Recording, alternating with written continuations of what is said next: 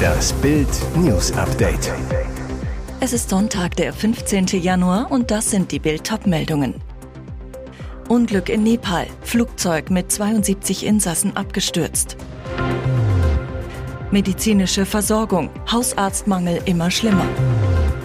Leichen verwechselt. Muslim aus Versehen eingeäschert. Wurde er von seinem Sohn getötet? Schlimme Bilder aus Nepal. In der Touristenhochburg Pokhara ist laut übereinstimmenden Medienberichten ein Passagierflugzeug abgestürzt. An Bord der Maschine der Fluggesellschaft Yeti Airlines seien 68 Passagiere und vier Crewmitglieder gewesen, berichtete die Zeitung Kathmandu Post unter Berufung auf einen Airlinesprecher. Der Flieger verunglückte demnach am Sonntagmorgen auf dem Weg von der Hauptstadt Kathmandu nach Pokhara. Nahe dem Zielflughafen kam es dann zu dem verheerenden Unglück, offenbar beim Landeanflug. Pokhara liegt etwa 200 Kilometer nordwestlich von Kathmandu und ist Ausgangspunkt für zahlreiche Trekkingtouren im Himalaya. Ein Armeesprecher sagte, mindestens 16 Menschen seien gestorben. Die Nachrichtenagentur Reuters berichtete dagegen, dass 40 Tote geborgen worden seien. Auf Videos und Fotos in sozialen Medien waren Rauchwolken am mutmaßlichen Ort des Unglücks zu sehen. Nähere Details etwa zu der Unfallursache waren zunächst nicht bekannt. Fakt ist aber, die Flugsicherheit in Nepal gilt als nicht besonders hoch. Gründe sind unter anderem die mangelhafte Wartung der Maschinen und die unzureichende Ausbildung des Personals. Die EU hat deshalb auch alle Nepal Airlines aus ihrem Luftraum verbannt. Deutschland steuert auf einen dramatischen Ärztemangel zu. Zu wenige Medizinstudienplätze für die Versorgung der älter werdenden Bevölkerung, zu viele Ärzte in Teilzeit. Der Ärztemangel ist nicht nur ein Problem der Ärztezahl, sondern vor allem ein Verteilungsproblem, sagt Nicola Buhlinger-Göpfert, stellvertretende Vorsitzende des Deutschen Hausärzteverbands zu Bild am Sonntag.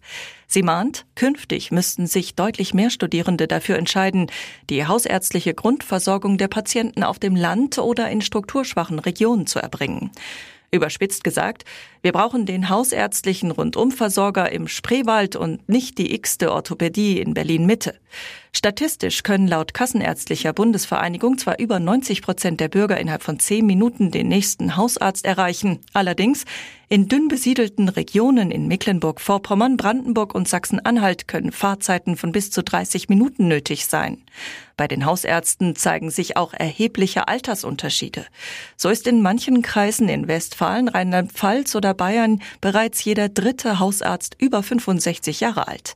Wer da in Ruhestand geht, hinterlässt eine Lücke, für die sich nur schwer ein Nachfolger findet.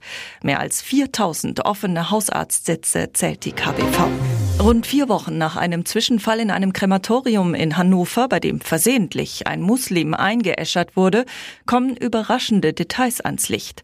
Einem Bericht der Hannoverschen Allgemeinen zufolge ermittelt die Staatsanwaltschaft mittlerweile wegen Körperverletzung mit Todesfolge gegen den Sohn des Toten. Ersten Erkenntnissen zufolge ist der 37-jährige obdachlos und verliert unter Alkoholeinfluss die Kontrolle. So auch am 13. Dezember 2022. Er besuchte seine Eltern zum Essen. Wenig später soll die Situation eskaliert sein. Die Staatsanwaltschaft vermutet, der 71-jährige verwies seinen betrunkenen Sohn der Wohnung. Dieser schlug ihm einen schweren Gegenstand auf den Kopf und tötete ihn. Bereits vor drei Wochen hatte der Fall Aufsehen erregt, weil der Leichnam des Mannes an der Medizinischen Hochschule Hannover verwechselt und versehentlich eingeäschert worden war. Ein tragischer Fehler, denn Feuerbestattungen gelten im islamischen Bestattungsritus als Tabu. Erst kurz vor der Beisetzung kam heraus, dass es sich um den falschen Toten handelte. Angehörige schalteten die Polizei ein. Junge Frau von Tram erfasst, tot. Tragischer Unfall am Alexanderplatz in Berlin Mitte. Eine junge Frau wurde in der Nacht zu Sonntag von einer Tram erfasst, als sie unerlaubt die Gleise überquerte. Sie starb noch am Unfallort. Offenbar entschlossen sich die Frau und ihre Begleiter gegen zwei Uhr morgens, die Tramgleise an der Karl-Liebknecht-Straße am Alexanderplatz in Berlin-Mitte zu überqueren, an einer Stelle, die eigentlich für den Fußgängerverkehr durch einen kleinen Zaun gesperrt ist. Die Gruppe von Personen schien die herannahende Tram der Linie M4 nicht zu beachten oder zu bemerken, denn die erfasste die Frau und verletzte sie dabei tödlich. Nach ersten Erkenntnissen leistete eine Besatzung eines Einsatzwagens der Polizei sofort Hilfe. Ein Notarzt und Notfallsanitäter sollen noch versucht haben, die Frau zu retten. Das gelang ihnen aufgrund der schweren Verletzungen nicht. Sie starb noch am Unfallort. Und jetzt weitere wichtige Meldungen des Tages vom Bild Newsdesk. Der Kanzler in der Klemme, warum Scholz nach dem Lambrecht-Rücktritt ein Frauenproblem hat. Jetzt muss alles ganz schnell gehen. Mit dem Abgang von Christine Lambrecht wird eine Schlüsselposition im Kabinett von Kanzler Olaf Scholz frei. Schließlich ist es das Verteidigungsministerium, das die 100 Milliarden Zeitenwende umsetzen muss. Scholz hat bei der Besetzung ein Frauenproblem. Er hat zu Beginn seiner Amtszeit versprochen, sein Regierungsteam mindestens zur Hälfte mit Frauen zu besetzen. Daran will er nach Bild am Sonntag Informationen festhalten. Deshalb müsste er für die Lambrecht-Nachfolge wieder eine Frau benennen. Ein Ausweg hätte Scholz, um die Quote doch einzuhalten. Ein SPD-Minister wechselt ins Verteidigungsressort. Dafür rückt auf dem frei gewordenen Ministersessel eine Frau nach. Mit diesem Ringtausch käme aber noch mehr Unruhe in die Regierung. Und die Opposition, die macht Druck. CSU-Chef Markus Söder zu Bild am Sonntag. Eine mögliche Nachfolge muss sofort geklärt werden. Es darf keine Hängepartie geben. Und es muss diesmal Kompetenz vor innerparteilichen Proports geben. Rheinmetall-Chef Armin Papperger über Auf- und Umrüstung. Wir können 2023 keine Leopard-Panzer liefern.